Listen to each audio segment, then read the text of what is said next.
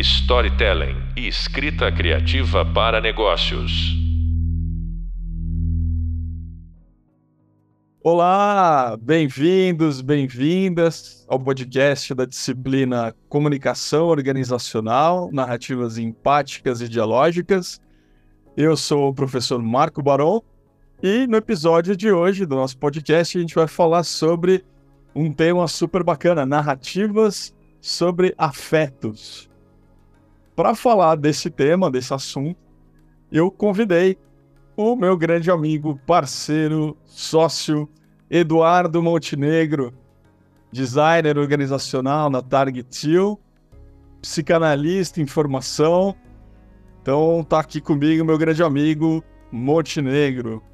Dá um salve aí, Montenegro. Prazer estar aqui, Barão. Obrigado pelo convite, cara. Vamos aí, vamos desenvolver esse assunto junto aqui, porque eu acho que tem tudo a ver com a teoria dos afetos, né? Boa. Eu falo daqui, você reage daí e a gente vai se afetando. Legal, legal. Bom, assim, é, eu só para dar uma introdução aqui para a turma e para você também, Monte. Na videoaula que nós tivemos sobre dois conflitos fundamentais, a gente falou que o desafio tem um, tem um desafio aí essencial né, das organizações, que é lidar com um, um conflito organizacional que está posto, né, que é, a gente não entende as pessoas direito. E aí, quando a gente não entende as pessoas direito, a gente também não consegue se coordenar direito com elas.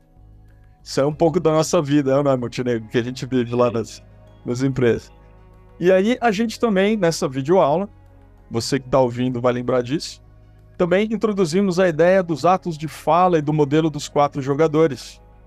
Né? E por fim, nessa vídeo, mesma videoaula, eu apresentei um modelo com 12 padrões de comunicação que talvez consigam ajudar a gente aí a tratar esses dois conflitos fundamentais, né? Que a gente não entende as pessoas bem e por conta disso não se coordena com elas.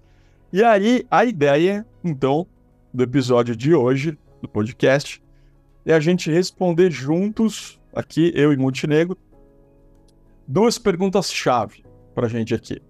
primeira é: o que são afetos para a teoria psicanalítica e como isso se relaciona com as muitas narrativas né, das pessoas? Essa primeira pergunta de fundo. E a segunda é: como que os padrões de comunicação e de organização afetam e são afetados pelos tais afetos presentes. Fica o trocadilho aí, Montenegro. Mas vamos começar. Cara, primeiro, super prazer, tá? Obrigado por ter aceitado aí o convite de, de ter esse papo aqui. Você que para mim é uma referência no tema. É, é quem, enfim, com quem eu mais troco, né, sobre esse conteúdo. E eu acho que vai ser bem interessante, assim, para quem está ouvindo a gente, a gente poder explorar esse tema. Mas diga lá, me dê notícia né, de você, me conta um pouco. O que, que, é essa história de afeto, cara? Vamos lá, cara. Você, invocou a psicanálise aí, né? Vamos tentar responder aqui. É interessante que eu acho que tanto o afeto quanto as narrativas, eu acho que tem a ver com a própria origem da psicanálise. Né? Tipo, Freud estava observando afetos que se manifestavam em torno de sintomas, que foram as histéricas, foram os primeiros pacientes do Freud, né? E o método que ele vai desenvolver para tentar resolver esse problema é um método interpretativo, é um método que passa pela análise de narrativas individuais, né? Então, eu acho que é a origem da psicanálise e também é o motivo pelo qual a psicanálise não responde tão bem essas duas perguntas. Ela ainda está em processo de entender que processo psicanalítico é esse, né? E tanto também que teoria do afeto é essa, tá? Então, ainda é, eu acho que ainda é um campo aberto, fértil para novas produções da psicanálise ainda, tá? apesar de ser a origem na, na, da psicanálise, na minha, na minha, concepção aqui, né? Agora, ó, tentando é, localizar bem aqui, cara, tem a ver com um pouco com as discussões que a gente está tendo aí sobre inteligência artificial e tal.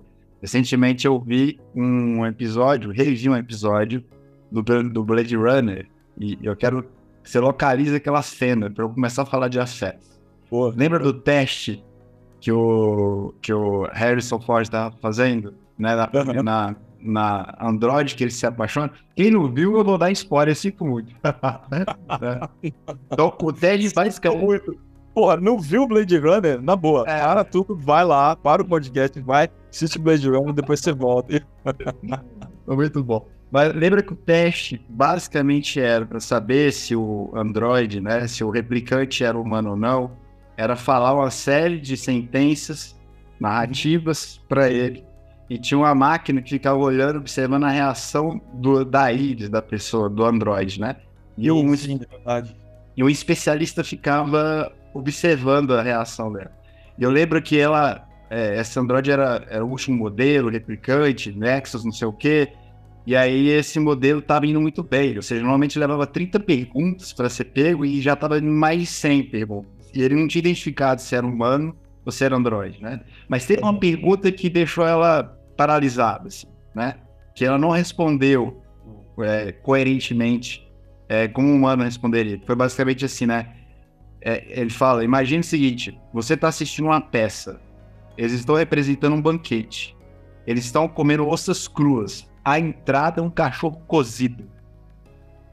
E Android não. Tipo assim, provavelmente reage, né? Uma pessoa comum, que estranho, né? Pô, um cachorro cozido, né? Ele geraria alguma reação, seja de aversão, por exemplo, né? Alguma reação estranha e ela não reage dessa maneira, né? Então, para mim, aquele teste é um teste de afeto. Se o replicante é capaz de sentir afeto. E tem uma outra coisa, é um, um afeto que é testado através da linguagem, através da narrativa. O quanto que você reage àquela narração que está acontecendo, né? Então, eu gostaria de já colocar aqui um conceito que eu acho que eu vou tirar ali da canais lacanianos ali, né? Para mim, afeto é um efeito de linguagem que ressoa no corpo. Né? Legal. É, e, e para mim, ainda continuando, né, ele tem a ver, não é só com a emoção, né, tipo, que é basicamente uma manifestação desse afeto, né, é algo que tem movimento, né, tô ganhando a palavra emoção, né, tem a ver com aquele, aquilo que, que eu tenho de mais sensível, é minha rede de sensibilidade, que é afetado pela fala do outro, né, porque não existe outra maneira de nos afetar através, se não for para a linguagem, seja ela como ela for, né? Escrito, falado, visual, enfim, né? Então, afeta aquilo que incide sobre o sujeito e que causa uma reação. É tô que nesse, nessa cena do filme, né, tá muito claro isso. Algo falha nessa cadeia de reação esperada, né? Então, acho que eu conceituaria aí por aí, né? Então, eu disse, seja, Desculpa, não, desculpa, só fazendo um parênteses aqui, eu tô falando, ou seja, aquela ideia, é, aquele, aquele lugar comum, né? Quando a gente fala de afeto, porra, cai por terra, né? Então, afeto, eu sinto afeto por você, né? Esquece essa história daquele afeto, é, o sinônimo de carinho, né? De, uhum. de afeição, talvez, não sei se afeição também cai agora ou não, ou, ou continua o significado, mas esse significado do carinho, né, da demonstração de ternura, tal, não tem nada a ver com o significado psicanalítico, né? Repete aí pra gente então, qual que é o significado. Então, para mim, ele é um, um, o afeto é um efeito de linguagem, né? Tipo, ele, ele é o estilo ou significado que incide sobre é, o sujeito e isso causa reações nele, né? Então, por exemplo, o ódio é um afeto, né? Ódio é um afeto o que está falando ele tem a ver, porque é, o amor, né, o carinho, é uma espécie de manifestação de um afeto. Mas não é único. Existem afetos que a gente conota como negativos. Né? Mas eu acho que o ponto que eu quero localizar o afeto tem a ver com. É aquilo que tem a ver com o que eu sou capaz de ver, o que sou capaz de perceber. Ele tem a ver com uma certa sensibilidade. Tem a ver com que.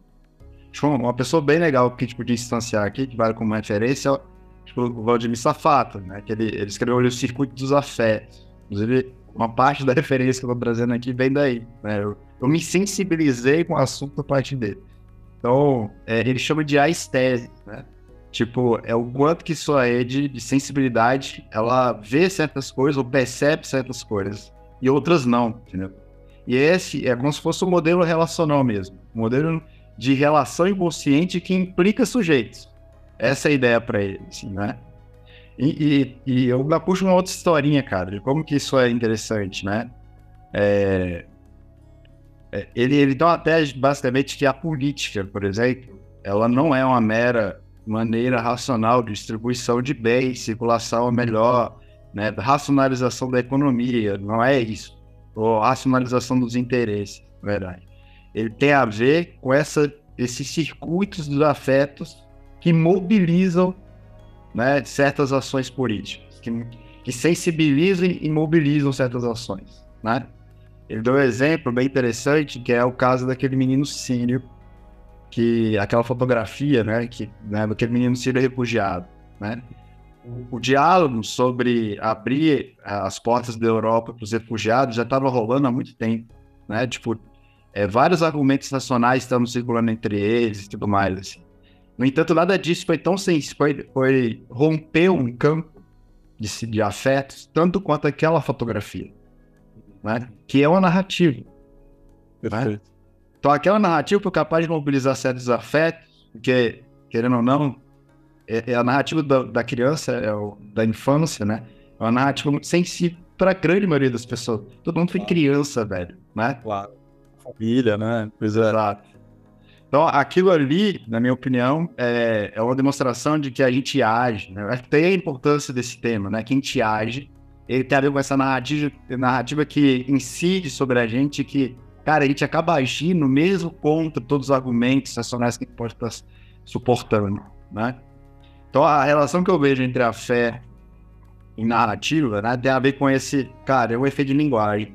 Né? Provavelmente não existiria afeto sem linguagem né? É. Sem essa maneira de implicar sujeitos. Ele necessariamente tem a ver com uma relação com o mundo.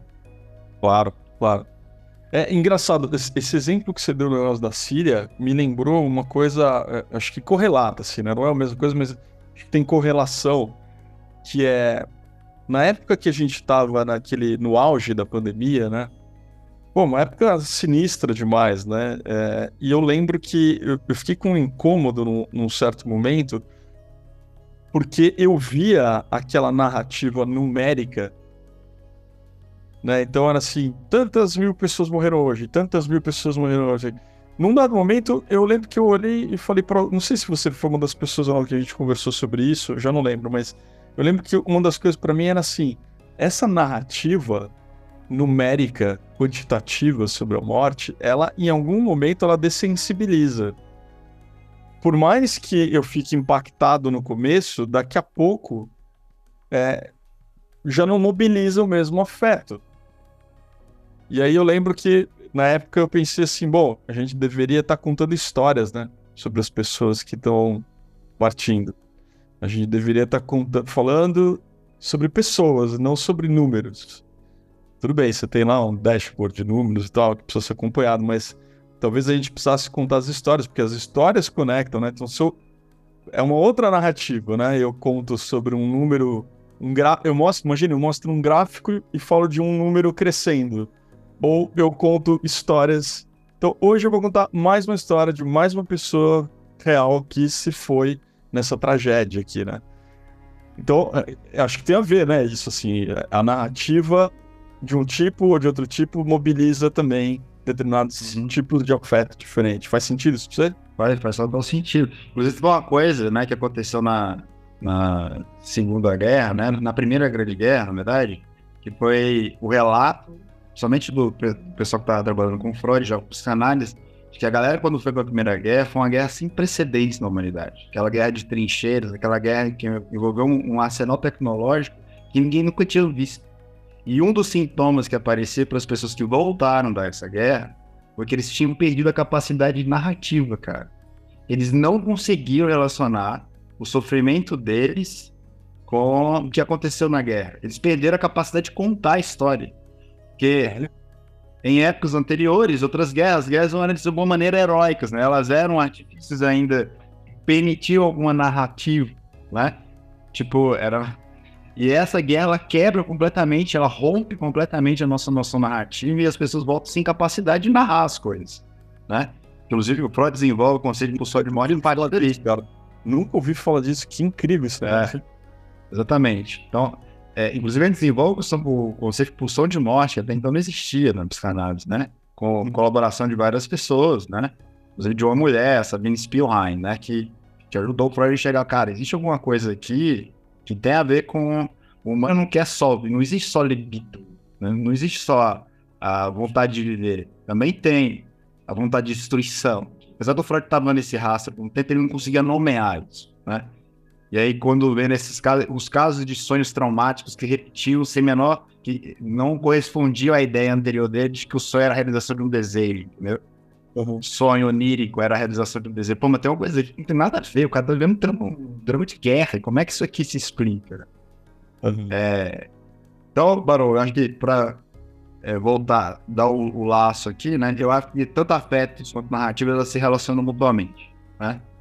E, e eu acho que é estrutural, né? Tem algo na constituição do sujeito, na, no momento que a gente se entende como gente, né? Você tem um sujeito aqui, nesse momento, ele existe uma construção narrativa, né? Que a gente chama de fantasia na psicanálise. Uhum, uhum. Tem um psicanalista que ele fala que a matriz de todos os afetos é justamente a castração. É o momento que você percebe que existe um outro e que você não é objeto de desejo desse outro o tempo todo, né? E que você tem que construir uma fantasia, né, criativa para você tentar ter o que é que esse outro quer de mim. E essa fantasia fundamental é a origem de todos os afetos que virão, né? Numa perspectiva individual, né? Então, esse afeto originário aí seria um afeto do, do da angústia, por exemplo, né? Você inicialmente é angustiado e depois deriva uma série de outros afetos. Né? Agora, olha que interessante, você está falando isso, eu lembrei de uma outra situação assim que acho que você também já deve ter vivido, porque eu tenho registros aqui da gente ter já falado disso em algum momento da nossa, da nossa parceria, né? Mas eu, aquela, aquela experiência que a gente vê em algumas organizações, por exemplo, quando a gente muda o modelo de gestão, né? E, e eu, tanto eu quanto você temos essa experiência aí com autogestão, mas eu lembro de algumas pessoas me relatando assim: olha, agora que mudou um modelo de gestão e, portanto, mudou um pouco da linguagem que a gente usa para falar das coisas, eu tô me sentindo meio sem voz aqui. Eu não, eu, eu não sei nem explicar direito qual é o problema, qual que é. O que que tá pegando para mim, né? E, e hum. eu lembrei disso agora te ouvindo, porque parece realmente mesmo assim, mesmo eu não tendo nenhum tipo de, de formação de experiência psicanalítica, nada desse tipo que você traz, mas realmente eu percebo que é, as pessoas, para tentar elaborar o afeto ou demonstrar o afeto, precisam muitas vezes usar narrativas e às vezes. E como essa narrativa depende de uma linguagem, o fato de acessar ou não essa linguagem de determinada forma é, é, bagunça o rolê né, das pessoas. Perfeito. Perfeito. Eu, Por exemplo, Fala aí, conta aí, conta, conta exemplo. Então, exemplo, né? A gente, a gente trabalha com isso, né? Com novas formas de organização, né? Com uh, práticas mais democráticas, né? Tipo de, de reuniões, de forma de organizar, mais autogerir. É, e eu lembro, cara, que eu trabalhava num setor de inovação, né, numa área de inovação, e a galera era meio assim, a forma de fazer era meio emergente demais, né? Tipo assim, era fazer e fazendo e trocando ideia, todo mundo ao mesmo tempo, era meio que bagunçado. Né? Quando a gente começou a usar padrões que eram mais. E era um dos problemas do grupo, era deliberações, né? Que esse grupo conversava demais e né, tá tudo conversado e nada decidido. Era, era, um, era um típico de, de heurística que acontecia, né? Tá tudo conversado, mas nada decidido. E aí? Não, e aí que a gente não sabe quem tinha decidido as coisas. E quando há um chaveamento para esses padrões de de coordenação, né, de organização, o espaço ficou mais organizado e nitidamente ele ficou um pouco mais deliberativo, assim, né? Claro, alguém tinha que trazer agora o que estava incomodando, né? É, que a gente chama de tensão, né? O que estava atrapalhando o desenvolvimento de um trabalho e alguém ia fazer uma proposta para resolver isso, sem precisar que todo mundo concordasse com ele, né? É. Enfim, a galera foi aprendendo essa linguagem, algumas pessoas se deram muito bem com isso, mas teve um cara que ele era, era bem criativo. Mas ele não conseguia falar. Ele, ele tinha uma dificuldade de tentar expressar o próprio afeto também, né? E, e de contar o que, que ele precisava. Assim, ele sempre ficava assim, mas. Ele ficava naquele, naquele estado de hiato, assim, ele, ele não conseguia articular o que ele precisava e parecia que ele precisava de outra coisa, né? É, só que ele não conseguia colocar isso em movimento. Aí, anos mais tarde, cara, quando eu fui encontrar com esse cara depois, depois de muito tempo, né? Eu já tinha saído da organização. O cara falou, velho, no dia que foi mudado a nossa forma de organizar, eu percebi que eu não tinha, eu não conseguia me expressar, porque eu, eu contava com vocês para que eu expressasse. E quando começou a ter essas formas de organizar mais distribuídas, eu me senti pressionado, porque eu tinha que colocar ali à prova o que eu estava falando e e manifestar muito claramente o que eu precisava. Isso me deixava meio Caraca. angustiado. Só que eu também não conseguia colocar isso em movimento. E eu não consegui tratar isso com ninguém. Então. Eu, mas nesse, nesse caso aí, por exemplo, pegando ah, esse, esse caso, o afeto, quando ele não é colocado em movimento, ele permanece onde ele está, ele recalca, o que, que acontece? Ah, legal, boa pergunta. Bom, na teoria tradicional aí, freudiana, o, o afeto ele nunca é recalcado, mas ele pode ser reprimido, né? Que assim, ele é... Eu, se o afeto implica sujeito, existe um, um, esforço de desimplicar em relação aos afetos, entendeu? Então, se algo bate em mim, eu falo assim, nossa, eu tô angustiado agora. Isso bateu em mim. Eu posso fazer um esforço consciente de deformar esse afeto, entendeu? Substituir por outra coisa, que a gente chama de informações simbólicas, né, desse afeto, entendeu? E isso normalmente gera algum sofrimento, porque você tá pegando afeto é como se tivesse, sabe aquelas bolas, né, que você tenta manter debaixo da piscina, fazendo esforço para ela ficar lá, entendeu? É isso, né? Tipo, você tá deformando algo que deveria ter outra saída, né? Mais interessante, né? Então, ele é reprimido e ele normalmente é a causa do sofrimento, ele é a causa da angústia, inclusive, né? E foi o que aconteceu com esse caso, né? Ele ficou angustiado, cara. E ele não conseguia se expressar nessa nova linguagem. Entendeu? Então, e, mas você sabe que eu acho que parte disso, claro, pelo que, pela tua narrativa aí, parte era um processo dessa pessoa ali vivendo dentro da organização. Mas tem uma parte, por outro lado, que eu acho que vem da organização para o indivíduo, né, no sentido do indivíduo.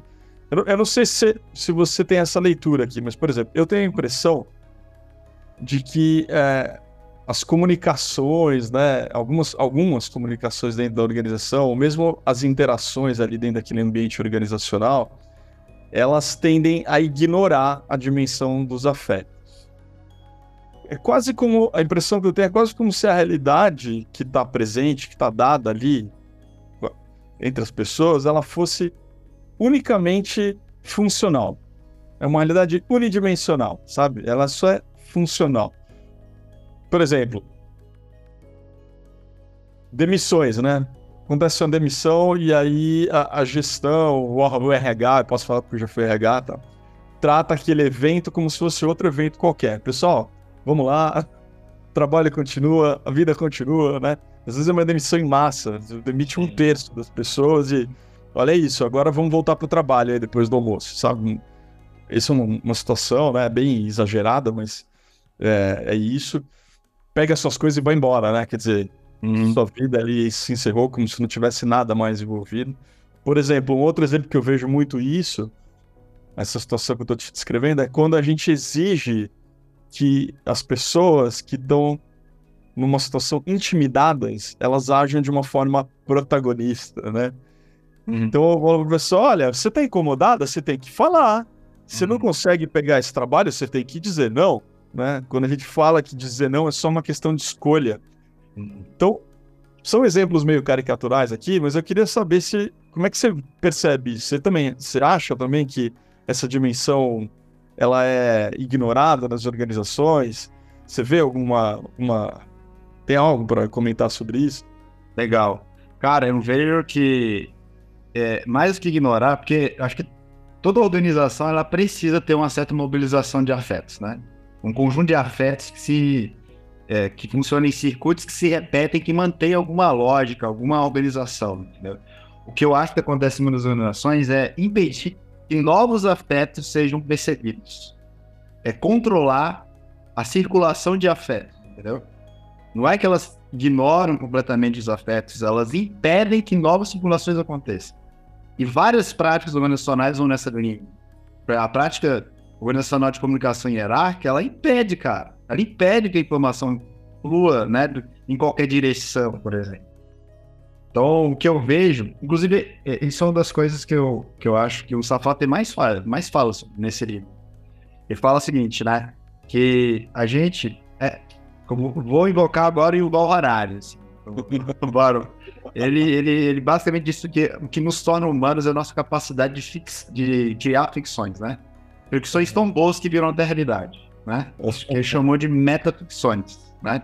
Tipo, as organizações que a gente trabalha, as instituições, né, o direito, né, tipo, é, a propriedade, o dinheiro, isso não existe, isso são todas invenções humanas, entendeu? Mas elas, elas funcionam para além da ficção, né? elas estabelecem relações entre as pessoas, né?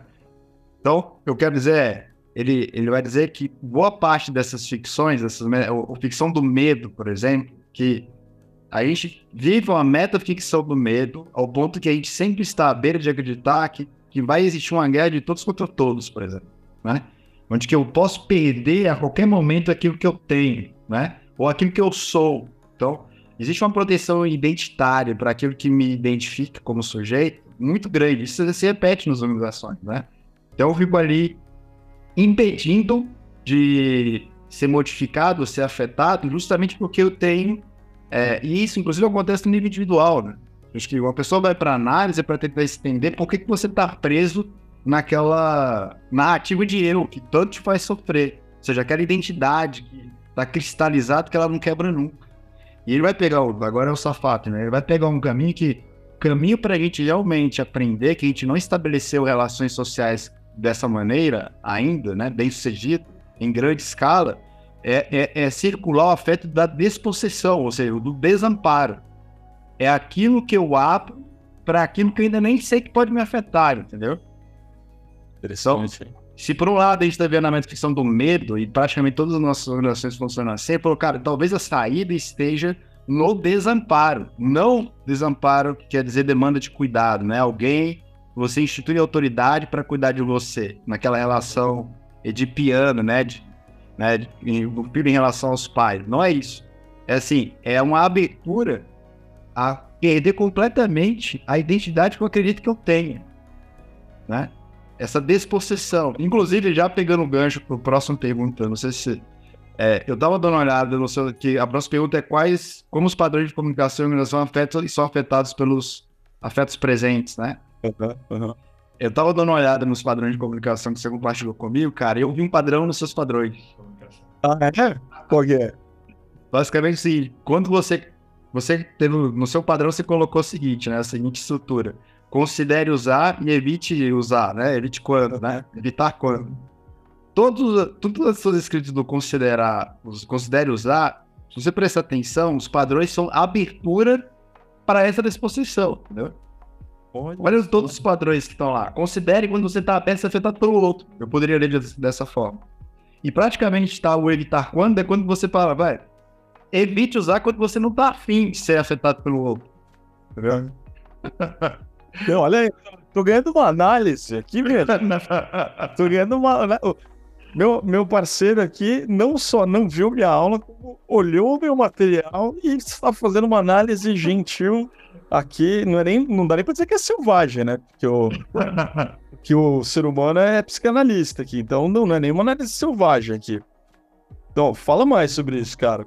Teve algum especificamente quando você bateu o olho nos 12 padrões aí que você. Vamos considerar o, o padrão aqui do debate, né? Que você, que você usa aqui, né? É, é. Então, com, dialogar. Conversar com a intenção de compreender alguém segundo ela própria. Cons, considere usar quando foi importante explorar multivisores e se conectar com alguém. E evite usar se não puder aceitar as diferenças.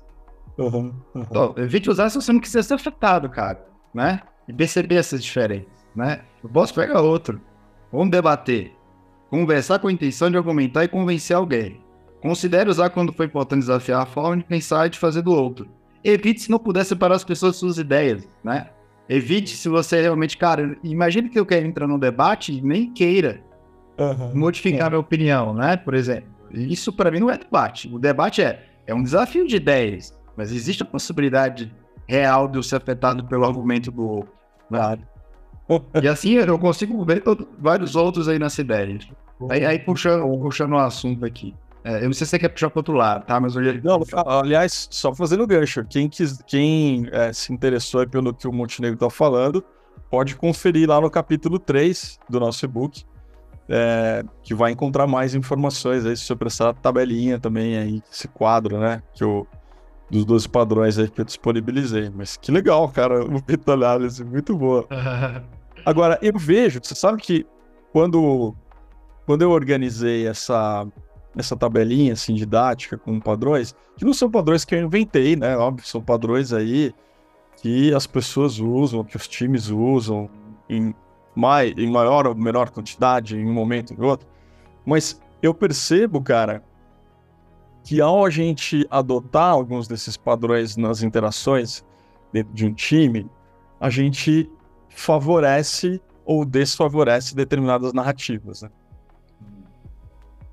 Então, por exemplo, é, eu, eu, lembro de ter vivido situações assim, pegando o gancho com a tua fala anterior, né? De, eu, eu lembro de um chefe que eu tive, e ele uma, saiu da empresa. E ele era um chefe querido, era um holandês querido, assim, sabe? Todo mundo. E quando ele saiu, chegou uma pessoa e falou: Gente, vocês não têm que sentir tristeza. Vocês não têm que sentir tristeza, vocês têm que ficar felizes, porque fulano foi pro, pô, uma oportunidade legal, tá cuidando de sei lá o quê, da vida dele, nem lembro o que, que era. E eu falei, porra, mas o que é isso, cara? Que não, não tenho o que sentir tristeza, né? Essa pessoa, eu nem na época me tocava disso, mas ela tava usando algum tipo de padrão ali de bloquear o meu afeto, né? Como você falou, impedir o meu afeto de se mostrar. E ela tentava fazer isso de uma maneira narrativa. Fulano tá indo pra tal lugar, né? Esses dias meu filho tava, ai, que preguiça de ir pra escola, né? E aí a gente, puta, é verdade, né? Daí meu companheiro falou, olha, mas quando você chegar na escola, vai ser legal, porque você vai ver tal coisa. Ela usou um recurso narrativo.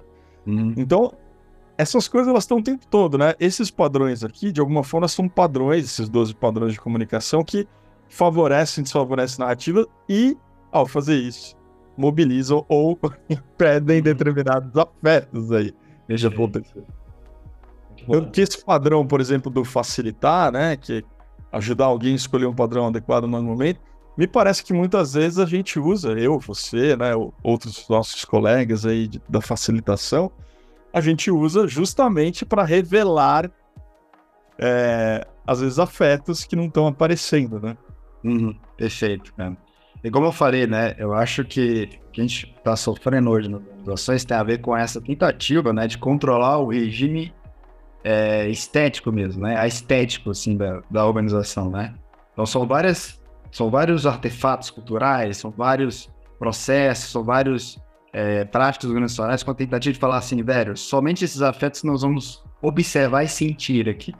Entendeu? É, é, é tipo uma deformação do corpo organizacional. Tipo assim, esse corpo só vai poder sentir essas coisas, né?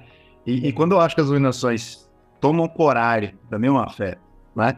De é, usar práticas organizacionais que permitem essa possibilidade de abrir o campo, né? Primeiro de romper o campo de afetos presentes, né? É, que eu acho que boa parte dessas, dessas práticas aqui faz isso, né? Ela rompe aquela única maneira de ver e responder aquelas situações. E isso aparece de uma outra forma. Agora, novos afetos podem, inclusive, podem resolver problemas que nunca foram resolvidos, né? Exato, exato. E, e esse que eu acho que é a potência que existe dessa maneira de olhar para os afetos dessa maneira e as narrativas que mobilizam esses afetos, entendeu? Então, sim, eu acho que os afetos também, não é que só que a narrativa mobiliza o afeto, como o afeto também mobiliza as narrativas, né? Então, esse é o ponto que você tá, acho que você tá. Você sabe que uma vez eu vivi uma história, eu não sei se você já viu algo similar ou não, assim, mas eu vivi uma história que é assim, eu tava numa. Eu tava numa empresa, e aí eu tava numa reunião, facilitando a reunião, e aí uma pessoa, era um executivo, ali, ele traz uma proposta, ele quer fazer um movimento né, dentro do, da organização. Era um movimento de negócio, ele queria criar alguma unidade de negócio, era alguma coisa assim. E ele traz essa proposta. E a gente tinha um acordo ali, prévio, de que qualquer pessoa podia fazer uma proposta e qualquer pessoa podia também impedir uma proposta de seguir adiante se tivesse com um determinado é, preocupações ali muito relevantes que não, não seriam tratadas. Né? Então tá, esse executivo traz uma proposta. E aí, um ou outro executivo, sócio dele, inclusive, fala: olha, eu tenho uma preocupação grande, acho que a gente pode ter um problema sério de caixa financeira. Mas traz uma preocupação é, ali compreensível para todo mundo e impede essa decisão de ser tomada, a proposta de seguir, de acordo com os combinados que estavam presentes. Então, esse, essa pessoa que fez a, a proposta inicial, no final da reunião, fala que nunca se sentiu tão desrespeitada, é, nunca se sentiu tão humilhada é, numa organização antes que nem aquele momento. E quem, por outro lado, quem trouxe a preocupação, viveu uma outra narrativa, né? Falou, olha, mas eu vivi outra coisa. A gente tava na mesma reunião, eu só trouxe as minhas preocupações, né? Então, eu queria te fazer essa pergunta, assim, de repente, pra gente é, ir se aproximando aqui, né, do nosso fechamento, que é... É possível, né? A pessoa tá numa mesma situação e a narrativa dela é completamente diferente da outra. Isso tem a ver com os afetos? Pode ter a ver com os afetos? Isso afeta, por outro lado, a forma dela de se comunicar, de interagir? Hum. Cara, eu, ah, eu acho que eu vou concordar com alguns alunos do da supremacia dos afetos na história. Tem pessoas que não conseguem contar outras histórias porque ela só é afetada de alguma maneira. Entendeu? Vou dar um exemplo bem rápido aqui do que acabou de acontecer, tá? Eu tava entrando com a minha namorada no prédio aqui de casa. E tinha uma pessoa que eu vi que tava dormindo, assim, na, na frente do prédio. Então a, então, a, entrada é meio livre, assim, tá, é livre e a pessoa tava dormindo, assim, né? Você não conseguia dizer que pessoa é essa. Eu entrei e tal, o grupo do prédio, o grupo do WhatsApp do prédio começa a pipocar a mensagem. Olha, tem um cara dormindo aí na guarita e tal, né? E esse cara pode ser perigoso, tô pensando em chamar a polícia e tal, tal, tal, né? Ou seja, mais de uma pessoa, tá? Né? Mais de uma pessoa se mobilizando em torno de esse cara é uma ameaça. Esse cara é um problema. Começaram a discutir, cara. E chama a polícia, não chama a polícia. Aí uma dona falou assim: Eu acho que esse cara tá precisando de ajuda. E ela foi até o cara. E a história real era assim: o cara teve uma crise epilética na rua. Ah, cara. Ele caiu. Ele não tava conseguindo levantar, velho. Tipo, o cara e ele tava ali porque, cara, ele foi um lugar que ele conseguiu encostar, entendeu? Uhum. Uma pessoa vendo o mesmo significante, né? Uma pessoa caída na rua, em frente à garagem. A única possibilidade que algumas pessoas conseguiram enxergar, ou seja, os afetos já. E a única história capaz delas contarem, não, é uma ameaça, deve ser um mendigo, esse mendigo nos ameaça, ameaça nossa segurança. Ou seja, o afeto do medo dominou a narrativa. Aí uma senhora vai lá, saber que ele precisava. E ele contou a história pra ela, entendeu? E aí, cara, quando ela contou a história do que tinha acontecido, virou uma discussão no grupo. A gente tem que parar. Putz, olha o que aconteceu. Ele era uma pessoa precisando de ajuda. Vocês estavam me imaginando aí um grupo que tinha ali, com certeza, pessoas que têm outro tipo de afetação, outro tipo de percepção, começaram a falar também. Mas é largo de um elemento novo, né, na narrativa. Exato, introduziu um elemento novo, mas mesmo assim a mulher é melhor. Sabe aqueles, aqueles, aqueles memes heurísticos, né? Se eu vejo algo desconhecido na frente da minha casa, só pode querer me roubar ou né, ameaçar minha segurança de alguma maneira, né?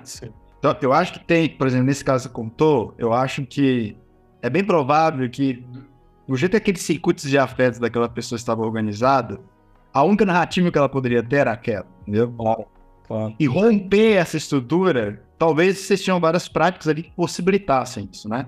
Tem que ser uma narrativa de, de, de certo poder, entendeu? Tipo assim, com, com uma certa potência para romper um campo de afeto. Não é tão simples fazer isso, entendeu? Eu acho que tem que se colocar o sujeito a né, realmente ser afetado pelo outro, mas é, eu acho que o campo da confrontação desses afetos é importante, viu, Barão? Eu não acho que tem soluções mágicas narrativas para isso, entendeu? é, o confronto de, de, narrativas, o confronto de percepções de mundo, acho que isso é fundamental acontecer. Cara, eu podia ficar conversando mais umas seis horas com você, pelo menos, E só sobre esse tema, sem contar os outros temas que a gente tem para conversar. Mas, é, pô, eu queria te agradecer, Montenegro, por, por ter topado o convite e vir conversar aqui com a gente sobre narrativas sobre afetos. Tema prolífico. Bom, te agradecer e é isso, pessoal. Você acabou de ouvir o podcast sobre narrativas sobre afetos comigo, o professor Marco Barão, e o meu convidado aqui, especialíssimo, Eduardo Montenegro. É, Hoje a gente falou sobre duas perguntas principais, né? Falamos sobre o que são afetos para a teoria psicanalítica, como se relaciona com as várias narrativas que a gente tem aí, que as pessoas têm dentro das organizações e fora. É, e falando também sobre como os padrões de comunicação e organização afetam e são afetados pelos afetos presentes. Contamos um bocado de histórias aqui. Espero que tenha sido interessante para você. E lembrando que no capítulo 3 do nosso hub de leitura, você vai encontrar mais conceitos aí, referências sobre esses temas relacionados à conversa de hoje. Entra lá, aproveita e não perca nosso próximo episódio, narrativas sobre interações em times. Até lá, valeu! Valeu, valeu, gente. Valeu, Barol.